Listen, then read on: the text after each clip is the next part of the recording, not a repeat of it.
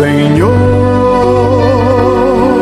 tu me olhaste nos olhos. Bom dia, amado de Deus, bom dia, amada de Deus, louvado seja Deus por um novo dia que Ele nos dá. Neste dia 8 de novembro de 2022, juntos estamos para refletir mais um Evangelho do Senhor. E assim como diz a canção, um dia o Senhor nos chamou e a gente precisa largar tudo para ir ao seu encontro e segui-lo. Vamos entender o Evangelho de hoje? Vem comigo, abre o coração. Em nome do Pai, do Filho e do Espírito Santo. Amém. A reflexão do Evangelho do dia. Paulo Brito.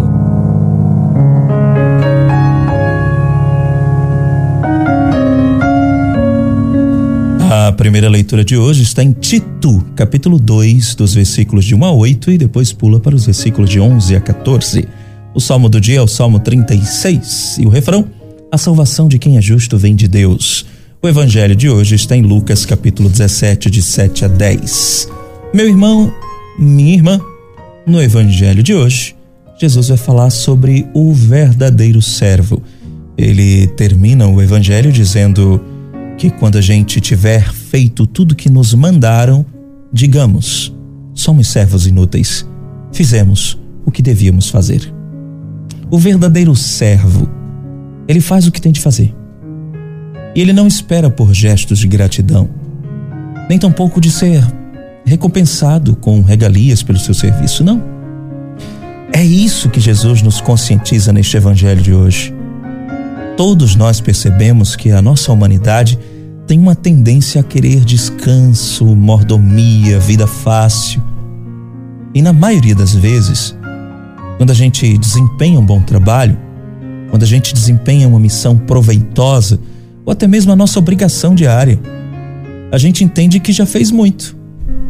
E por isso a gente quer ser elogiado, quer ser exaltado por tudo que foi perfeitamente executado. Jesus, no entanto, nos dá o conhecimento, nos esclarece de que nós somos servos inúteis. Porque nós estamos fazendo é a nossa obrigação. E enquanto servos, nós teremos que ter sempre algo a concretizar. Sempre algo para fazer. E é desse jeito que ele nos exorta a permanecer fiéis no nosso posto, fazendo tudo por amor e acolhendo as graças que caem sobre nós a todos os momentos, enquanto a gente trabalha na construção do reino. Todo servo fiel recebe a sua cota de alegria, de regozijo pela missão desempenhada. A melhor sensação que existe é a sensação de dever cumprido. E nenhum servo de verdade fica esperando presentes especiais para si, não. Somos considerados servos inúteis enquanto fizermos somente o que é da nossa obrigação. Nós precisamos entender que a recompensa que a gente vai ter pelas nossas ações, as nossas ações de justiça, serão concedidas a nós no céu. Quando nós tivermos alcançado a vida plena, a glória. Enquanto prestamos algum serviço ao reino de Deus aqui na terra, nós devemos realizar como parte da nossa condição de servos, de servas fiéis. E não para receber honrarias, para esperar elogios. E é desse modo que Jesus nos diz: quando vocês tiverem feito tudo o que vos mandaram, dizei: somos servos inúteis, fizemos o que devíamos fazer. Jesus não nos pede para dizer isso para nos rebaixar, não. Ele pede que nós tenhamos consciência de que o verdadeiro servo não espera recompensas. Faz o que tem que fazer por amor. A fé em Jesus nos faz ser servos de coração contrito.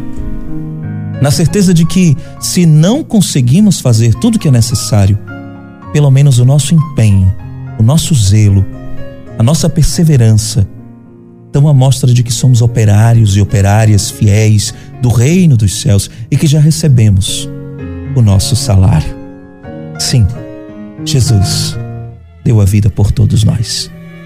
Portanto, Ele é o nosso Senhor, Ele é o nosso salário. E você? Quando você presta algum serviço no reino de Deus, você espera elogios? Você fica triste quando não comentam a sua atuação positivamente?